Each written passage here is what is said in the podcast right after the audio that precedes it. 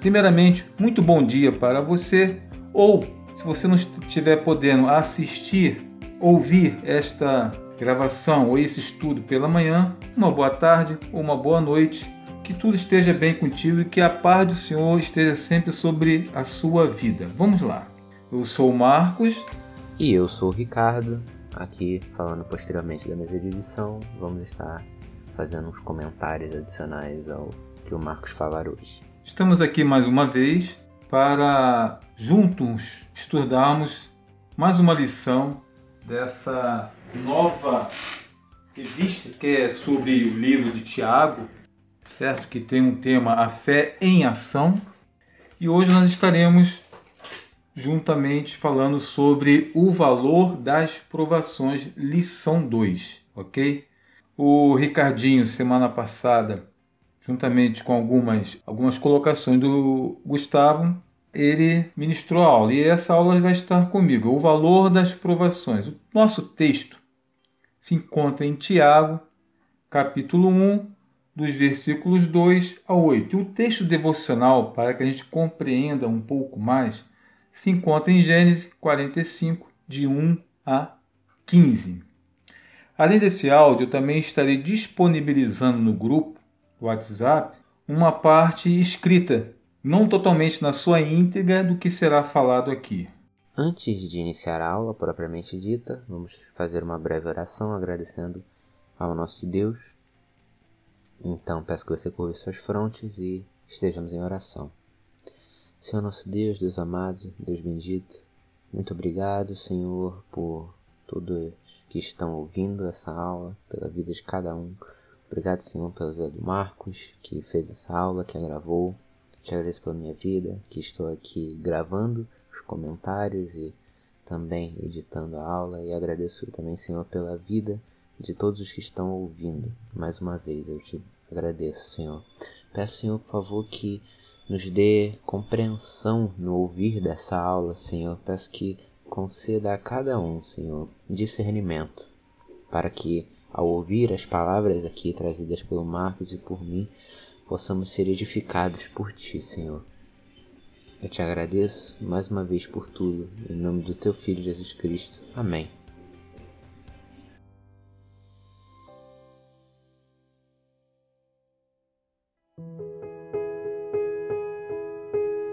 Uma pequena introdução primeiro, tá?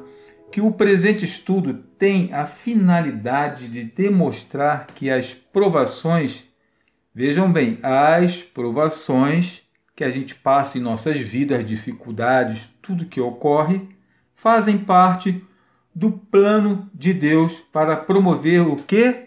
Para promover a maturidade do cristão. Que coisa importantíssima isso, ok?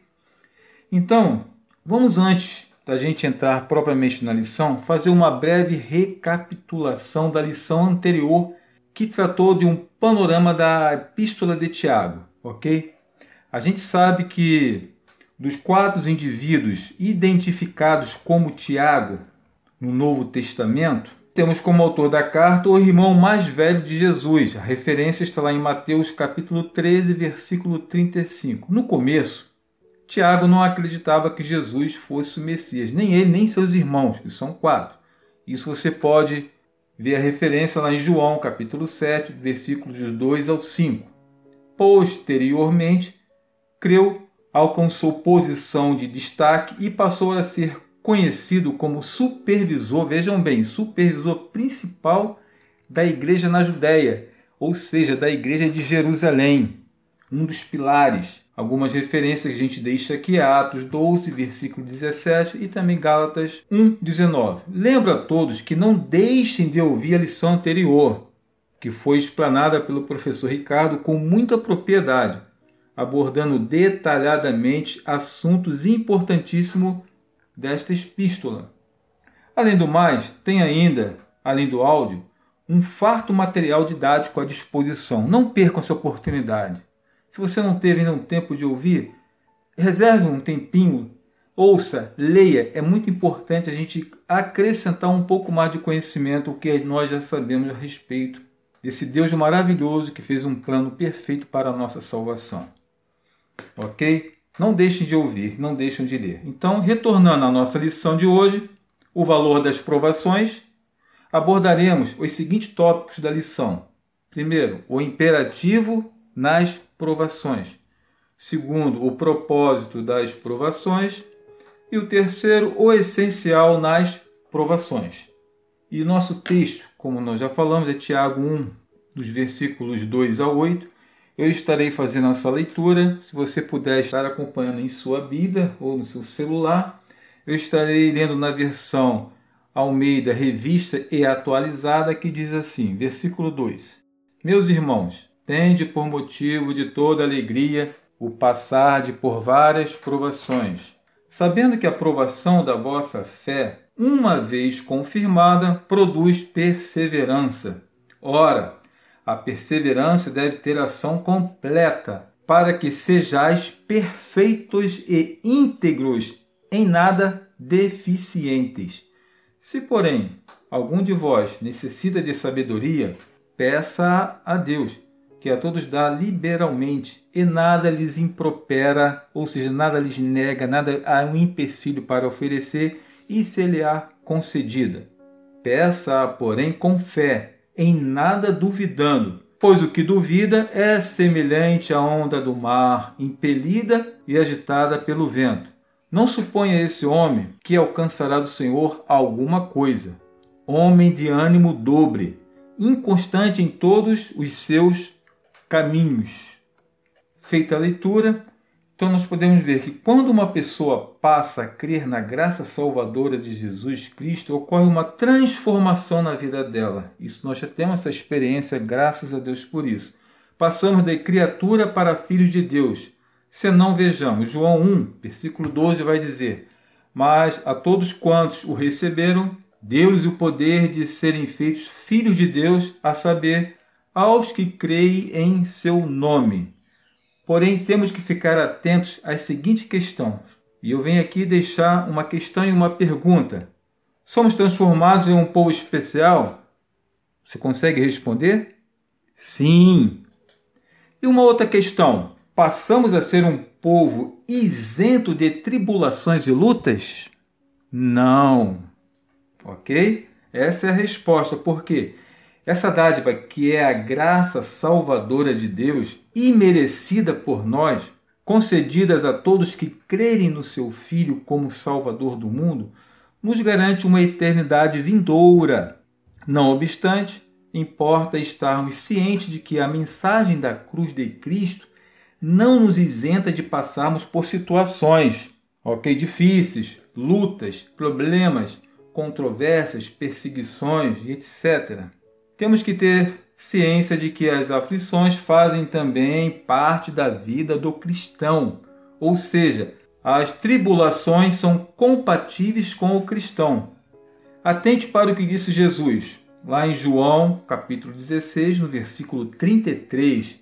Ele vem deixar uma lição para todos.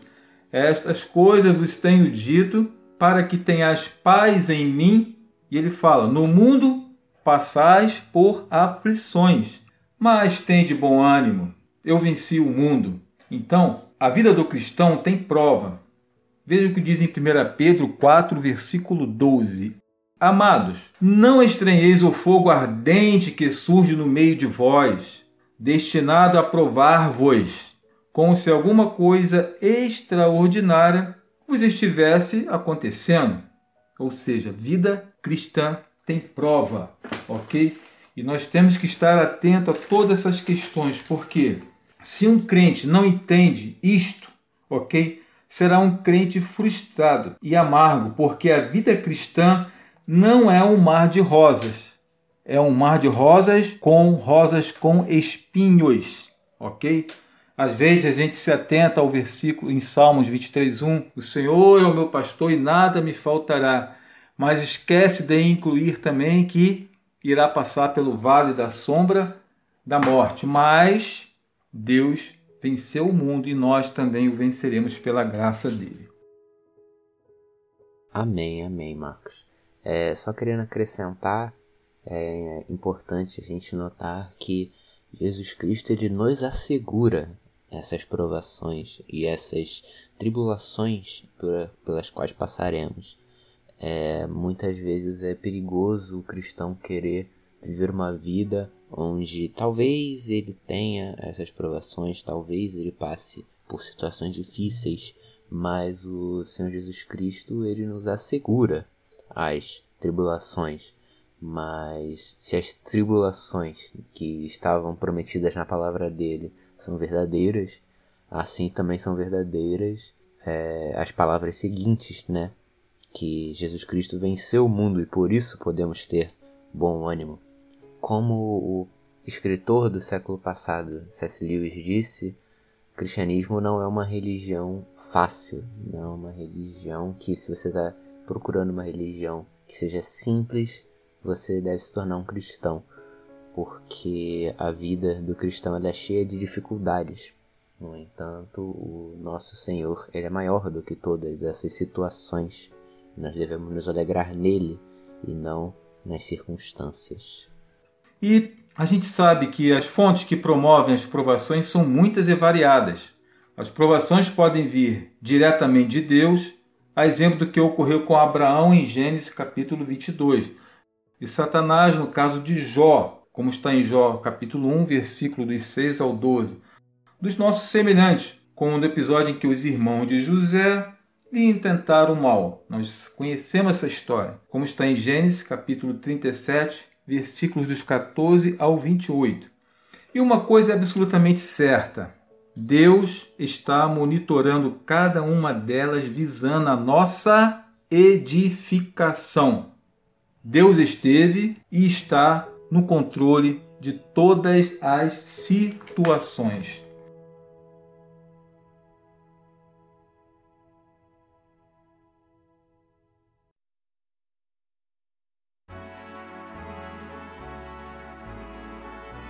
E visto isso, vamos passar para o nosso primeiro tópico, que vai falar o imperativo nas provações. O que, que vem a ser isto?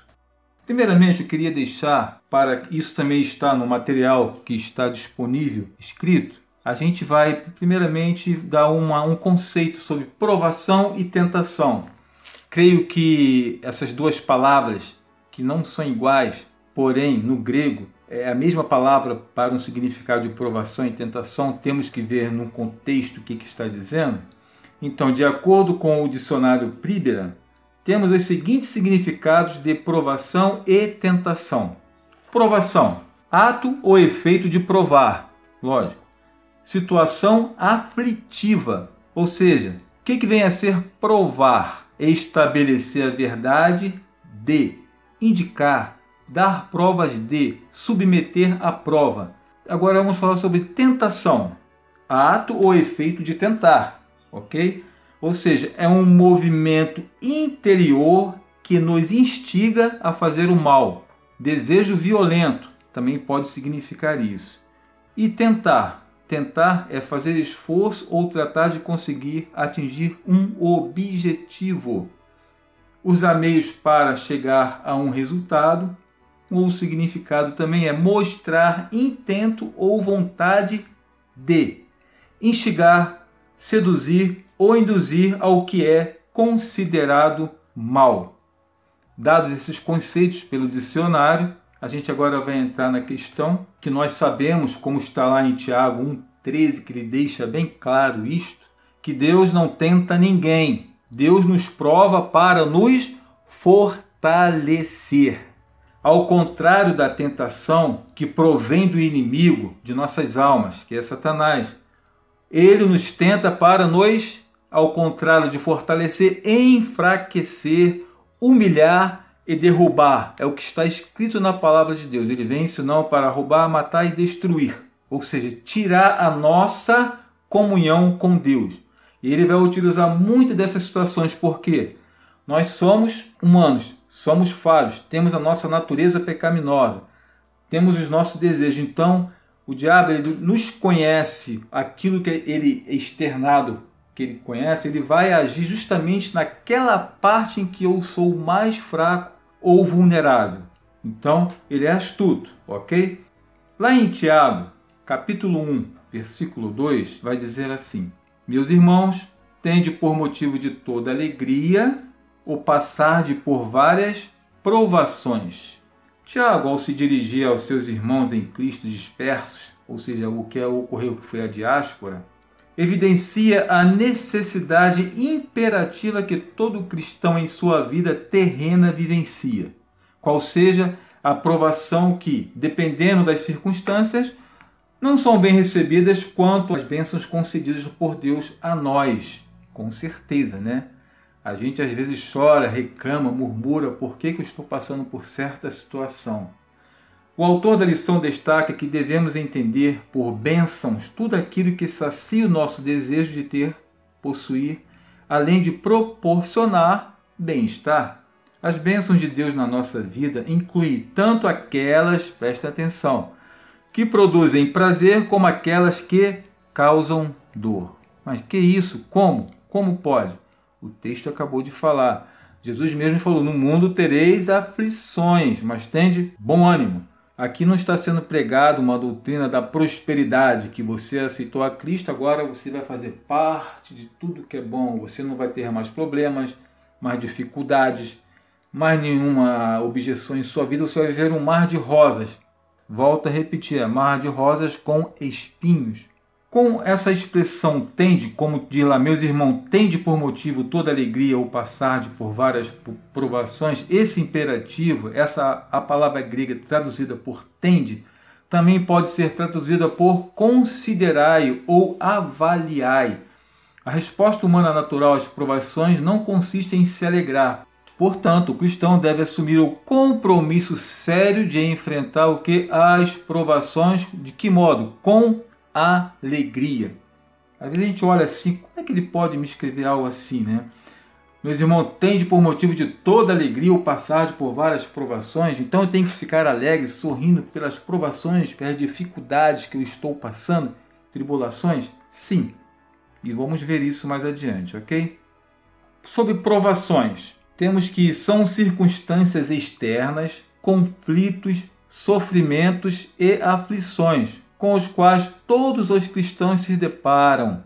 As provações não são agradáveis e podem ser extremamente dolorosas, mas os cristãos devem considerá-las como oportunidades de alegrar-se. Como isso? As aflições e dificuldades são ferramentas que refinam e purificam a nossa fé, produzindo paciência e perseverança. Olha que coisa linda, né?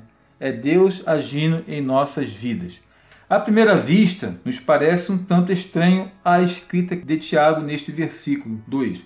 Podemos ser levados a pensar que ressoa muito estranho e difícil conciliar muita alegria quando estamos passando por dificuldades. Isso é uma verdade. Note que o texto deixa claro que são uma variedade de situações difíceis, não somente uma, ok? É uma variedade. Esse termo várias, que está no versículo 2, vem do grego com um significado para a nossa língua, originando a palavra policromático, o que tem ou o que se emprega muitas cores, uma variedade de cores. Então, as provações são várias, de vários tamanhos, de várias situações de diferença. Então, são provações de todas as espécies e muito variadas. Porém, Atente antes para o verbo passardes. As provações são passageiras, as promessas de Deus são eternas. O desafio de encarar com alegria as provações foi vivenciado por alguns personagens da Bíblia. Entre eles, vamos citar Abacuque. Quem foi Abacuque? Abacuque foi um profeta de Deus.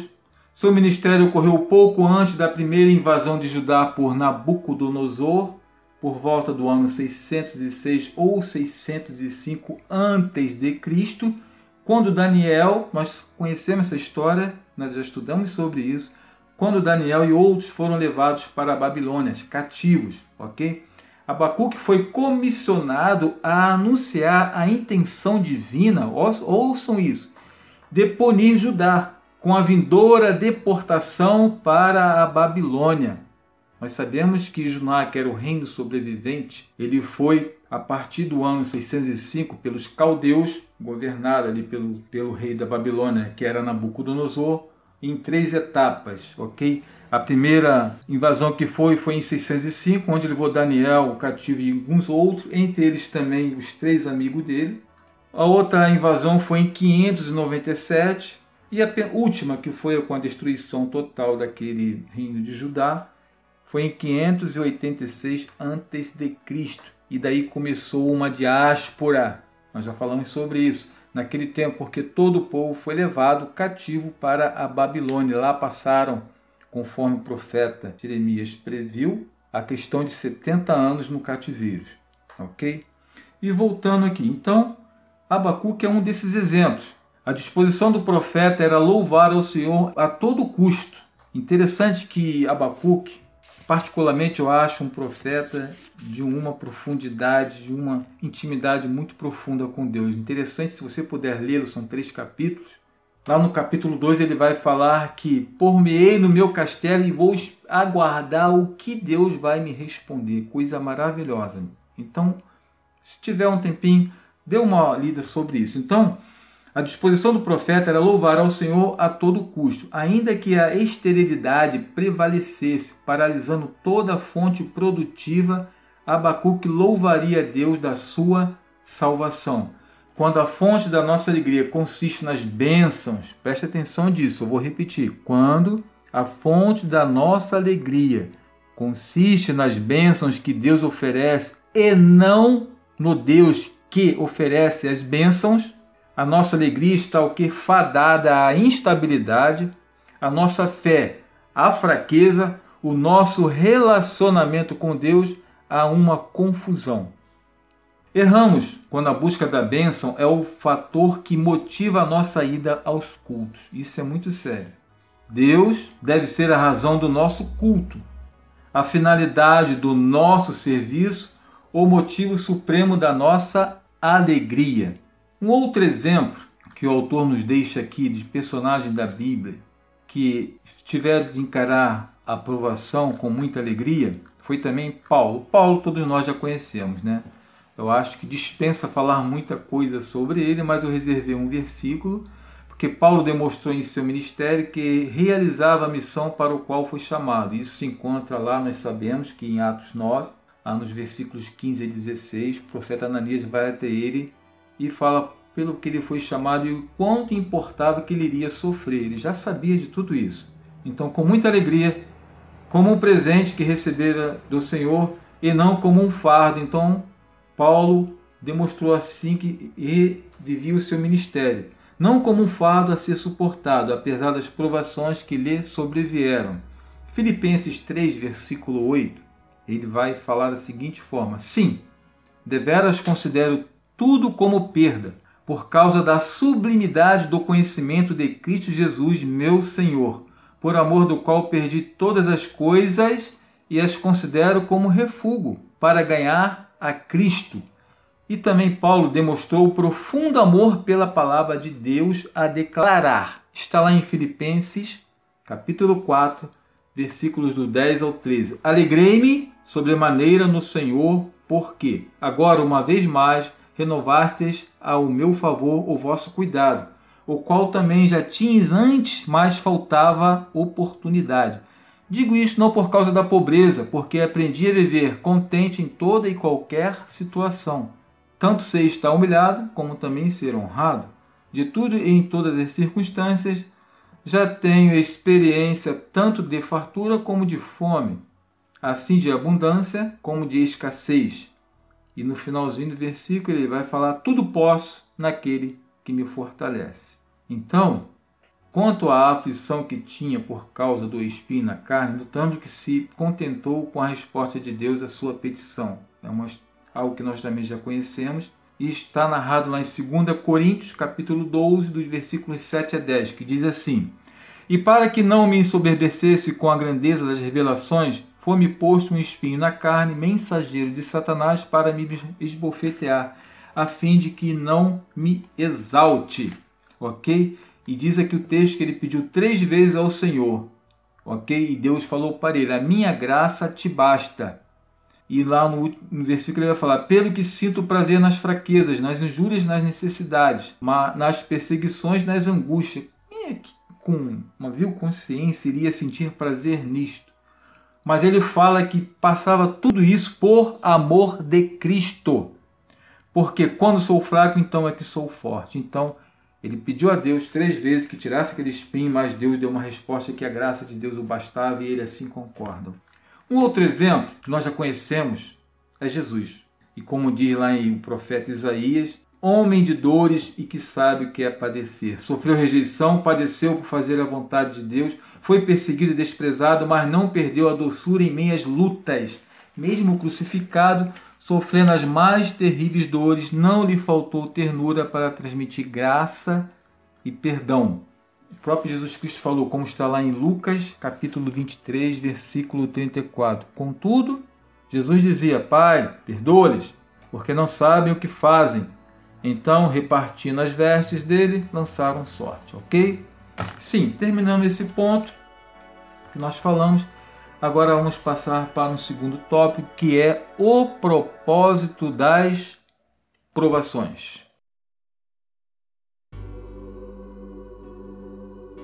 Vamos ler o texto que se encontra em Tiago 1, versículos 3 e 4, que diz assim: Sabendo que a aprovação da vossa fé, uma vez confirmada, produz perseverança. Ora, a perseverança deve ter ação completa, para que sejais perfeitos e íntegros, em nada deficientes. E eu separei aqui alguma coisa dos estudos que eu fiz, eu deixo tudo aqui nesse material, inclusive com as referências onde foi pesquisado e retirado, tá? Provação da vossa fé. O termo que significa provado ou aprovado era usado para designar moedas que eram legítimas e não falsificadas. O objetivo da aprovação não é destruir ou afligir, mas purificar e refinar. Esta é a aprovação que Deus faz em nossas vidas, para nos purificar, nos melhorar e para nos refinar. É essencial a maturidade cristã. Perseverança.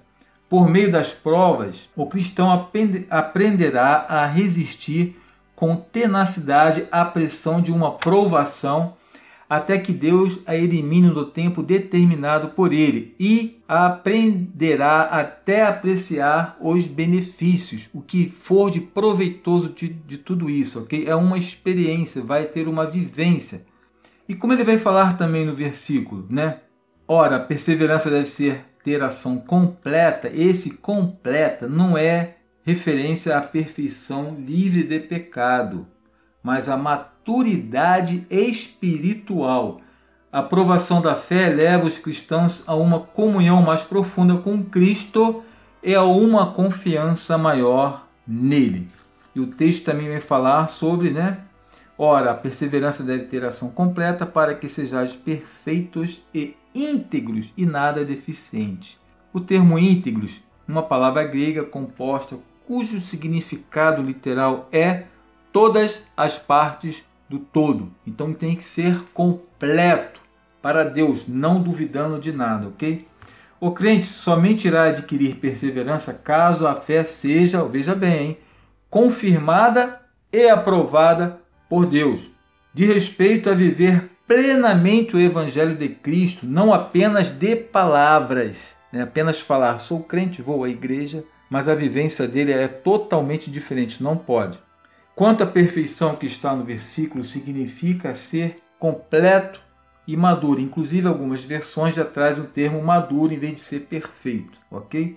Então, Deus está no controle da situação e visa transformar o crente à imagem de Jesus. Paulo diz: Eu vou repetir essa parte. Deus está no controle da situação e visa transformar o crente à imagem de Jesus. Paulo diz em 1 Coríntios 11, versículo 1: Sede meus imitadores, como sou de Cristo. O propósito das provações é para o aperfeiçoamento e maturidade do cristão. Tendo em mente que Deus nos prova para produzir o melhor em nós, assim sendo, quando nossa fé é provada, a finalidade de Deus é nos fortalecer. É verdade que nem sempre sabemos o motivo das experiências desagradáveis pelas quais passamos. É lógico, a gente às vezes não entende por que, que eu estou passando por isso, o que, que está acontecendo comigo. não entendemos muitas vezes, porém nunca devemos perder a nossa fé em Deus, ok? E tendo em mente que Deus nos prova para produzir o melhor em nós, assim sendo, quando nossa fé é provada, a finalidade de Deus é nos fortalecer. É verdade que nem sempre sabemos o motivo das experiências desagradáveis pelas quais passamos. A dor e o sofrimento quase sempre nos tiram que a capacidade de perceber ou reconhecer a razão dos fatos Nada acontece por acaso. Não estamos à mercê da história. Deus está no controle de tudo. E a revista vai deixar para a gente que as provas visam produzir dois resultados. Ok? Fé provada. Abraão é considerado o pai da fé. Para que ele recebesse esse honroso título, sua fé foi provada até as últimas consequências. A gente já conhece a história de Abraão. Quando chamado, obedeceu. Quando posto à prova, ofereceu o único filho dele, que era Isaac. Então, a fé aprovada é aquela que produz perseverança.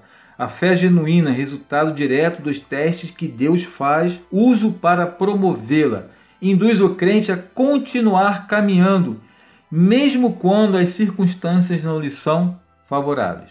Um outro exemplo de fé aprovada foi a atitude diante das circunstâncias negativas vividas por quem? Por Ananias, Misael e Azarias, que receberam nove nomes lá quando eles foram deportados para a Babilônia. Lembra? Nós falamos em Abacuque, em 605 eles foram deportados para a Babilônia. Lá chegando tiveram outro nome. Então, Ananias passou a se chamar Sadraque, Misael, Mesaque e Azarias passou a se chamar Abidnego, narrado no livro de Daniel, lá em Daniel 1, versículo 7 e no 3 de 13 a 18, quando eles reafirmaram a fé em Cristo, em Deus mesmo, diante da morte que estava prestes a tomar-lhes caso eles não adorassem a imagem daquele imperador, daquele rei. Então, além da fé provada, temos também caráter aprovado. A nossa experiência vai comprovar que a maioria das grandes mudanças que ocorrem em nosso caráter se deram em meio às provações ok? O sofrimento muitas vezes age como um verdadeiro instrumento da graça para reduzir a nada o orgulho do soberbo e a autossuficiência do arrogante. O poder transformador não está na dureza das tribulações, vejam isso. O poder transformador não está na dureza das tribulações, mas no Espírito Santo que age em nossas vidas. Não devemos subestimar o valor das provações exercerem na vida do crente no que diz respeito à construção de um caráter aprovado por Deus. Okay? Isso é importantíssimo.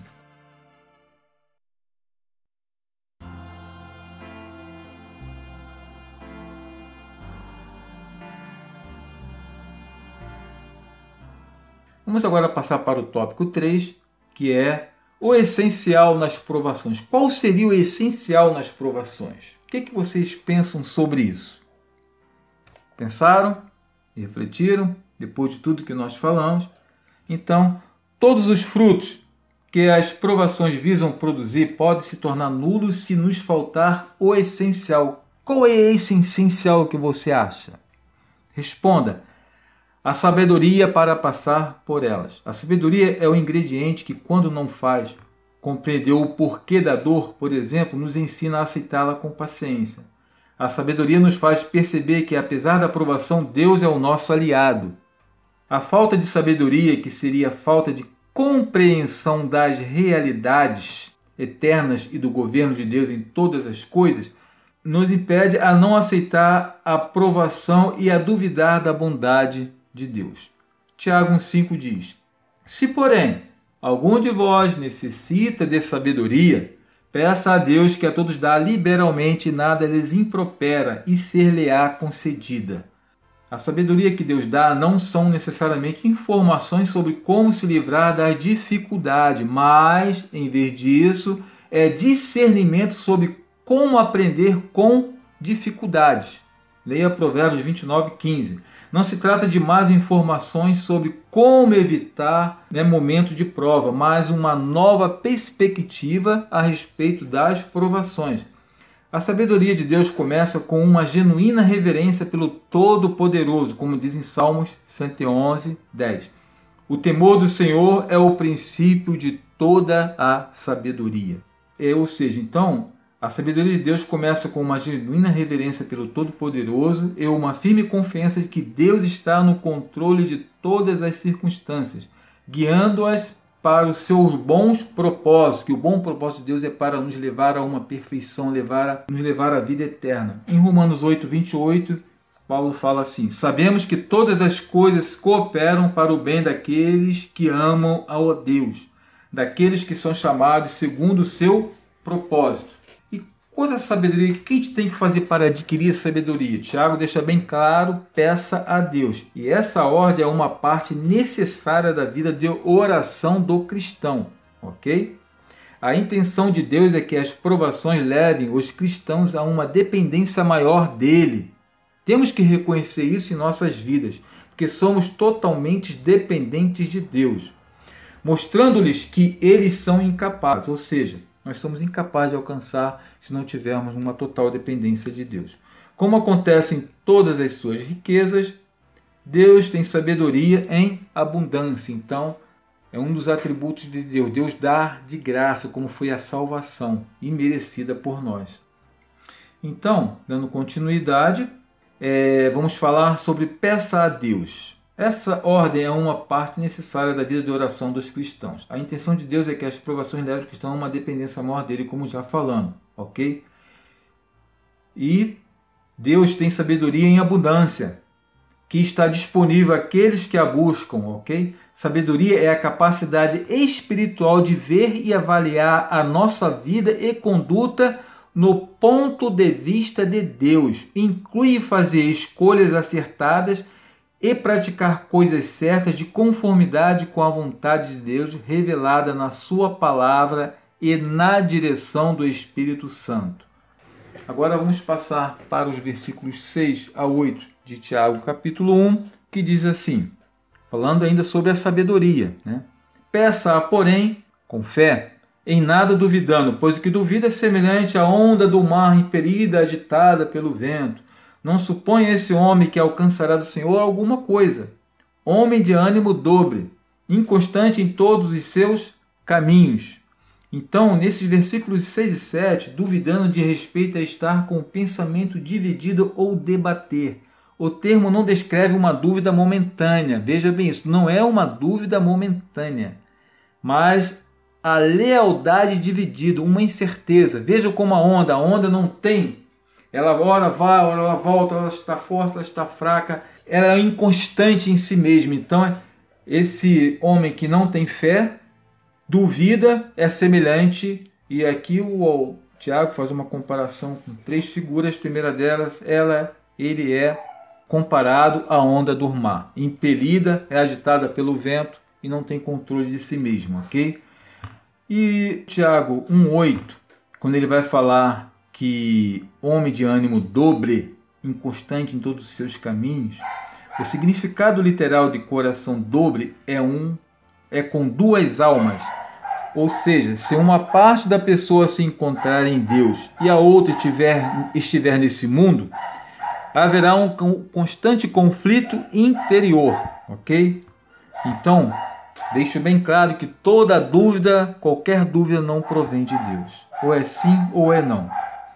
E o autor também deixa para gente agora três momentos na vida de Jesus onde ele age com profunda sabedoria ao ser provado diante dos príncipes das trevas. Sabemos disso, né? Que depois de jejuar 40 dias, Jesus teve fome e foi tentado pelo diabo. Em todas as três investidas registradas em Mateus 4, de 1 a 11, Jesus rebateu como está escrito com a palavra de Deus, sabedoria vinda dos céus e também diante das autoridades judaicas, né? Sempre estavam perseguindo Jesus, querendo que ele caísse de uma certa maneira, né? Então, os principais sacerdotes e anciãos do povo, movidos pela inveja, não tardaram a perguntar com que autoridade Jesus estava a realizar o seu trabalho, além de ensinar. Então, o que, que Jesus os calou com a pergunta: de onde era o batismo de João? Do céu ou dos homens. Havia ali pessoas que criam em João, que era profeta de Deus, e outros que não. Então eles se calaram. E também uma outra situação que Jesus foi provado diante das autoridades romanas.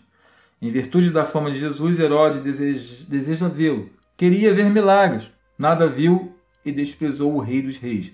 Em relação a Antipas, uma outra autoridade romana, Jesus manteve silêncio absoluto, como está em Lucas 23, versículos 8 ao 12. Não quis lançar pérola aos porcos.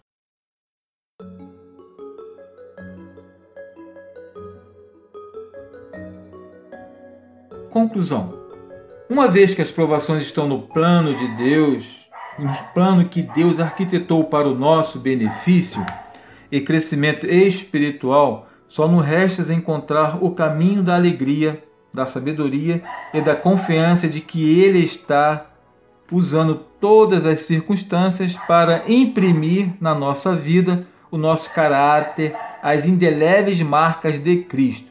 Então, o autor deixa uma citação: aceitemo-las com alegria.